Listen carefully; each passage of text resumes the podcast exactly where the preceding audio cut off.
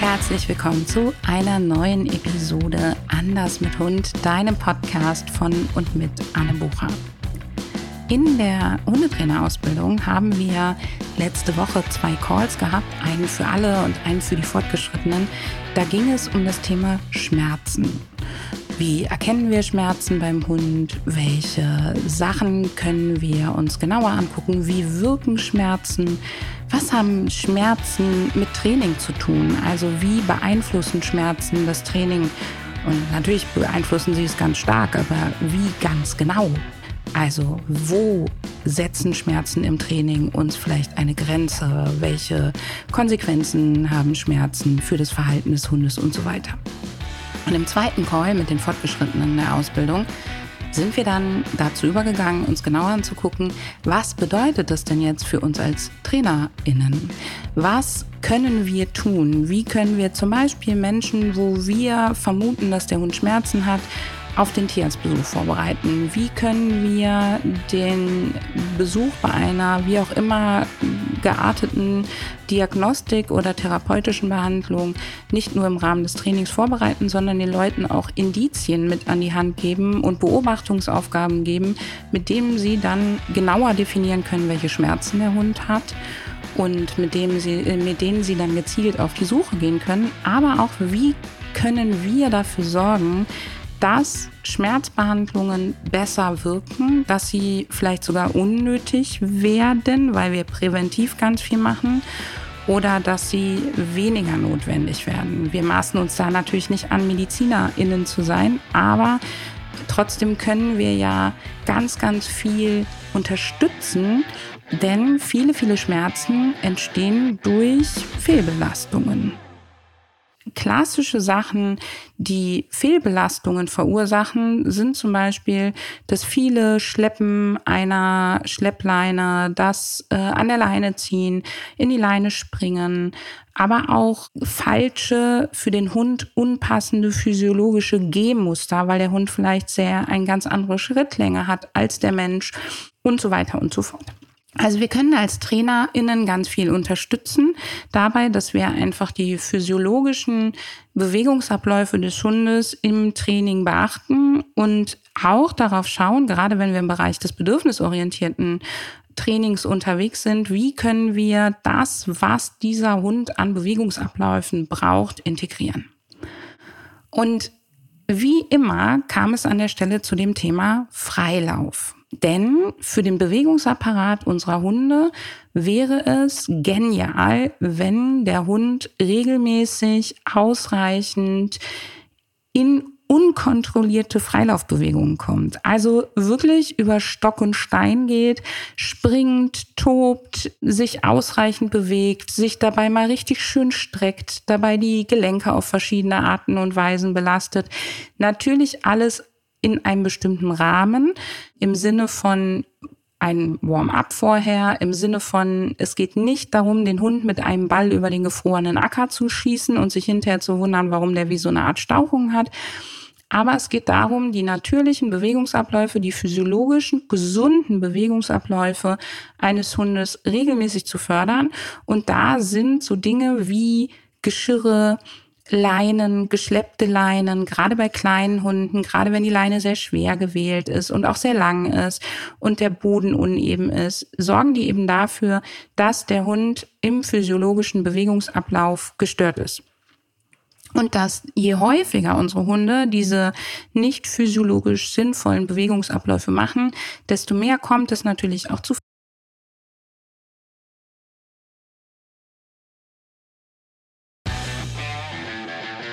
Ein weiterer Riesenaspekt ist dabei, dass neben dem vielen Laufen an der Leine gegebenenfalls, und da zähle ich jetzt mal wirklich nicht nur die kurze Leine, sondern auch eine lange Leine mit Gewicht, ähm, kommen ja noch Dinge dazu, die unseren Alltag mit Hund vielleicht hygienisch machen, die aber für die Hunde die nächste große Herausforderung sind, wie zum Beispiel Parkettböden, Laminatböden, Fliesenböden. Du kannst dir das so vorstellen, wenn ein Hund über Fliesen, über Parkett, über Laminat, über diese ganzen glatten Böden läuft, dass der in der Regel, so wie du auf rutschigem Boden auch, die Schritte ein Stück weit verkürzt, dass der sich nicht mehr so frei bewegt, dass der sich mit mehr Muskelspannung bewegt. Ganz, ganz viele Aspekte also, die dafür sorgen, dass unsere Hunde durch die Art, wie wir mit ihnen leben, wenig Raum bekommen für physiologisch sinnvolle Bewegung. Und dass da eben auch die klassischen Hundesportvarianten, egal ob das jetzt Agility ist, Zughundesport, all diese Sachen ja auch nicht wieder ein freies Bewegen verursachen, sondern wieder gezielte, geführte, eingeleitete, gelenkte Bewegungen, die wieder in einer bestimmten Bahn sind und damit nicht unbedingt dieses ganz freie produzieren. Diese ganz freien Bewegungen sind aber für den Hundekörper wichtig. Sie sind wichtig für die Gelenke, für die Faszien, für die Muskeln, für die Sehnen, also für die Geschmeidigkeit und die Mobilität. Und egal wie gut wir Physio-Tricks machen, irgendwelche Trainings, irgendwelche Warm-ups oder Cooldowns, nichts davon kann das freie Bewegen über Stock und Stein wirklich ersetzen. Und auch nichts davon kann die freie Bewegung ohne eine Aufgabe, ohne einen Job, dieses freie Erkunden und Bewegen im eigenen Tempo, mit den eigenen Sinnen, ohne eine To-Do, ohne Regel, ohne alles drum und dran ersetzen. Meine heißgeliebte Kollegin Ines Scheuer-Dinger, die ich dir sehr empfehle, Hunting Noses, vor allen Dingen, wenn du einen jagdlich stark motivierten Hund hast, die hat dafür den Begriff geprägt, Anarchiezeit. Ich liebe diesen Begriff sehr, weil der alles beinhaltet, was ich damit meine. Nichts kann diese Anarchiezeit komplett ersetzen. Und diese Anarchiezeit ist für mich nicht einfach ein Freilauf, Zumindest nicht dann, wenn es ein Freilauf ist, wie ich ihn häufig beobachte, nämlich dass der Hund die ganze Zeit gegängelt und geregelt wird und bleib auf dem Weg und tu dies und tu jenes und tu das, sondern es geht darum, dass Hunde zwischendurch freie Bewegung brauchen wirklich freie Bewegung und dass wir da auch Körper und Geist nicht trennen können sollten, sondern dass es um Bewegung gibt, wo der Hund vollkommen in seine Welt abtauchen kann, wo der Hund vollkommen seine Bewegungsmuster in seinem Tempo auf seine Art auslebt und es gibt nichts, was das zu 100 Prozent ersetzt. Ich finde es deswegen so wichtig, da mache ich vielleicht aber nochmal eine separate Podcast-Episode zu, dass wir mit unseren Hunden super sauber und gut trainieren, dass wir sie aus ihrer Welt schnell wieder in unsere Welt abholen können, damit sie nicht die ganze Zeit diesen Switch zwischen unserer Welt und ihrer Welt machen müssen und trotzdem für uns regulierbar und ansprechbar und auch lenkbar bleiben. Nur dann können wir ihnen nämlich wirklich diese Abtauchzeit auch in der freien Wildbahn ermöglichen. Versteh mich nicht falsch. Es geht nicht darum, Hunde alles tun und lassen zu, äh, zu lassen, tun und machen zu lassen. Es geht nicht darum, deinen Hund jetzt überall und jederzeit in den Freilauf zu lassen. Und es geht auch nicht darum, den Freilauf über alles zu stellen, sondern es geht darum, Situationen zu schaffen, in denen dein Hund sich möglichst frei bewegen kann und auch die Motivation hat, dabei aktiv zu sein, ohne dass du Bewegungen richtig initiierst im Sinne von klare Bewegungsmuster vorgibst. Wenn du einen Ball wirfst und dein Hund hetzt gerne Bälle und du wirfst den Ball, dann gibst du ein Bewegungsmuster indirekt vor. Und darum geht's eben nicht, sondern es geht um echte Freizeit, in denen der Hund mit seinen Sinnen, seinem Körper, mit der Umwelt interagieren kann und auch Lust dazu hat. Das war auf jeden Fall ein Punkt, über den wir natürlich in diesem Gespräch diskutiert haben. Denn, wie du dir vorstellen kannst, sind in der Anders mit Hund Hundetrainerausbildung auch viele Leute, mit deren Hunden genau das eigentlich nicht so mal eben möglich ist. Und auch meine Hunde, mit denen war das ja lange Zeit nicht so richtig möglich. Und es ist auch heute nicht mal eben möglich, sondern ich mache das weiterhin mit Bedacht. Denn ich möchte auf keinen Fall riskieren, dass der Nayeli nochmal irgendwie einen anderen Hund beißt oder so, wie es vor vielen Jahren passiert ist. Und jetzt gerade mit den Krankheiten von meinen, bin ich auch noch mal vorsichtiger, was das angeht. Wobei man ja jetzt fast sagen könnte, jetzt wäre es fast egal, was passiert. Aber natürlich ist mir das nicht egal, sondern da bin ich auch nochmal vorsichtiger.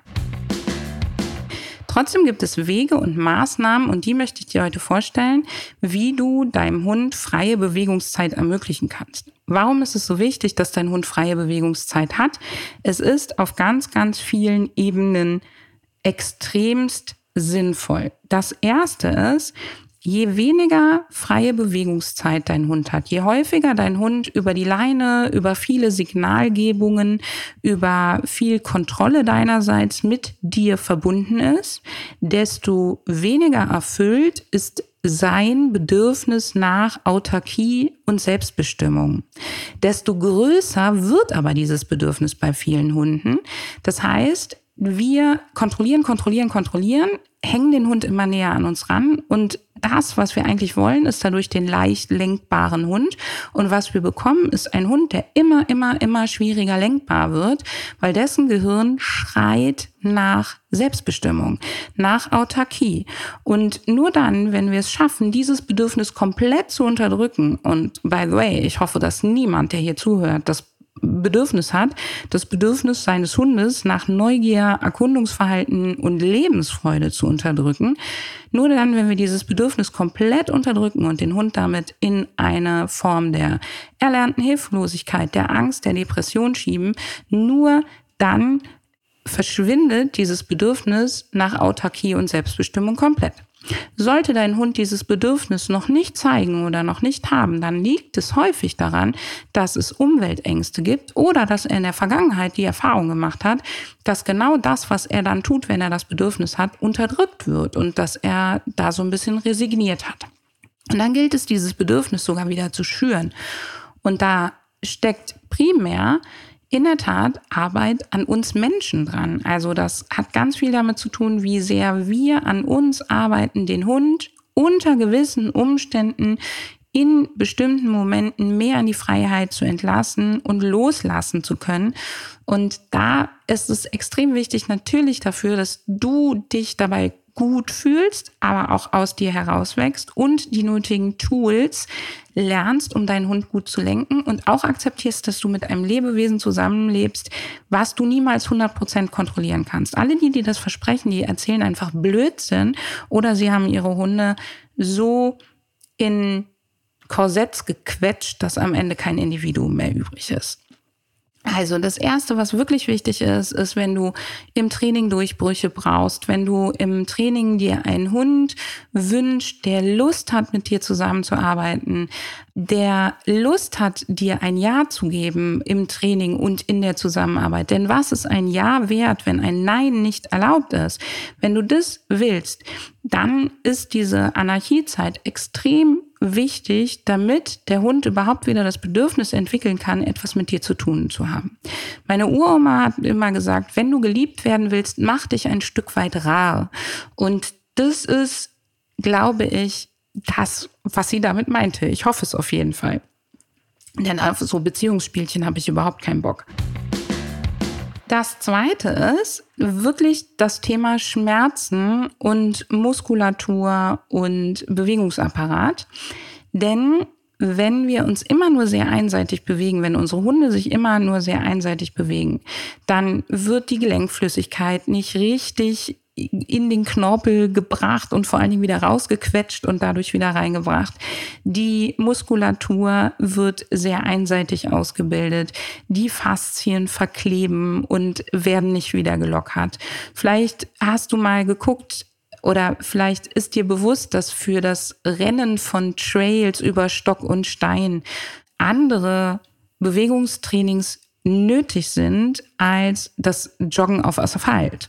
Und Vielleicht kennst du auch aus so Sportarten wie Yoga und Co, dass man immer wieder Bewegungen macht, die man im Alltag eigentlich nicht so macht, um eben bestimmte Bereiche zu stärken, zu kräftigen, zu lockern und zu unterstützen. Und genau das ist es, wenn Hunde sich endlich wieder frei bewegen können, was super, super, super wichtig ist und was einfach auch ein Ausgleich dafür sein muss. Vor allen Dingen dann, wenn dein Hund viel an der Leine zieht, viel an der Leine laufen muss, ihr vielleicht nicht das gleiche Gangbild habt. Du kannst mit deinem Hund an der Leine auch nicht so schnell laufen, wie das für die meisten Hunde cool wäre, beziehungsweise wenn du es tust, hat es meistens eine extrem hohe Erregung ähm, zufolge und dann kommen die nächsten Probleme. Das heißt, da ist so ein bisschen der Teufelskreis wieder da. Das heißt, wir brauchen diese Anarchiezeit auch für den Bewegungsapparat, um für die Gesundung, die Durchblutung, die Näherung aller am Bewegungsapparat vorhandenen Prozesse. Und kein Individuum der Welt hat ein größeres Gehirn als unbedingt nötig. Und Tiere, denen man immer weniger Freiheiten einräumt, die haben immer kleinere Gehirne. Also das ist jetzt sehr vereinfacht ausgedrückt, aber Gehirne werden nicht gefördert dadurch, Kreativität, Lösungsorientierung, ähm, Konfliktfähigkeit wird nicht dadurch gefördert, dass man immer in denselben Bahnen läuft, sondern es wird dadurch gefördert, dass man selbst Erfahrungen sammeln darf, bestimmen darf, kreativ sein darf, Lösungen suchen kann. Und das wiederum ist wieder eine Sache, die dein Hund beim Neugier- und Erkundungsverhalten im Freisein viel, viel besser lernen kann, als dann, wenn er bei dir an der Leine hängt. Was ich zum Beispiel immer wieder erlebe an der Stelle, ist bei Hunden, die diese Anarchiezeit bisher nicht hatten und die jetzt bekommen. Und liebe Ines, falls du diesen Podcast hörst, nochmal vielen Dank für diesen Begriff die die jetzt bekommen, ist zum Beispiel, dass sie im Training viel besser andere Belohnungen annehmen können oder viel besser Belohnungen, die wir initiieren, annehmen können, dass sie viel besser Leinenführigkeit üben können, dass das Rückruftraining auf einmal vorangeht, dass Begegnungsprobleme auf einmal vorangehen. Also da hängt ganz, ganz viel mentale Gesundheit und mentale Stärke auch dran, dass sie eben regelmäßig diese Möglichkeit bekommen. Ja, ich wette mit dir, dass mindestens 60 Prozent, die diesen Podcast hören, jetzt sagen, na super, Anne, toll, danke für das schlechte Gewissen, was ich jetzt habe, denn ich hinterfrage jetzt gerade, ob mein Hund es bei mir überhaupt richtig gut hat, denn ich kann dem das alles so gar nicht geben. Verstehe ich total diese Gedanken. Dadurch, dass du diesen Podcast hörst, dadurch, dass du dir diese Gedanken machst, sage ich dir hier schon mal ganz salopp, dein Hund hat es bei dir super und du bist bestimmt die richtige Person, denn du machst dir diese Gedanken. Und jetzt denken wir nicht mehr darüber nach, ob du die richtige Person bist, sondern wir denken darüber nach, wie kannst du deinem Hund mehr dieser Bewegungsmuster in den Alltag bringen, auch wenn du ihn eben nicht einfach ableiten kannst. Das erste ist, guck dich bitte doch mal um in deiner Gegend, in deiner Region und guck, ob es Dinge gibt, die du für einen Obolus mieten kannst, wo dein Hund genau das tun kann. Und wo der sich wirklich mal frei bewegen kann. Das können Gelände von Hundeschulen sein, Gelände von sogenannten Schnüffelgärten. Das sind manchmal auch Privatleute, die ihre Gärten zur Verfügung stellen. Also guck da unbedingt mal, ob es was bei dir in der Nähe gibt. Sprich mit vielleicht Reitstellen oder auch, habe ich jetzt äh, letztens bei einer Kundin mitbekommen, die ist zu einem Ziegen- und Schafshof gefahren und hat gefragt, hey, habt ihr fest eingezäunten Wiesen mit äh, Ziegen- und Schafszaun, wo ich zwischendurch mit meinem Hund mal hin kann, wenn eure Tiere nicht da sind? Ich zahle euch dafür was in die Kasse.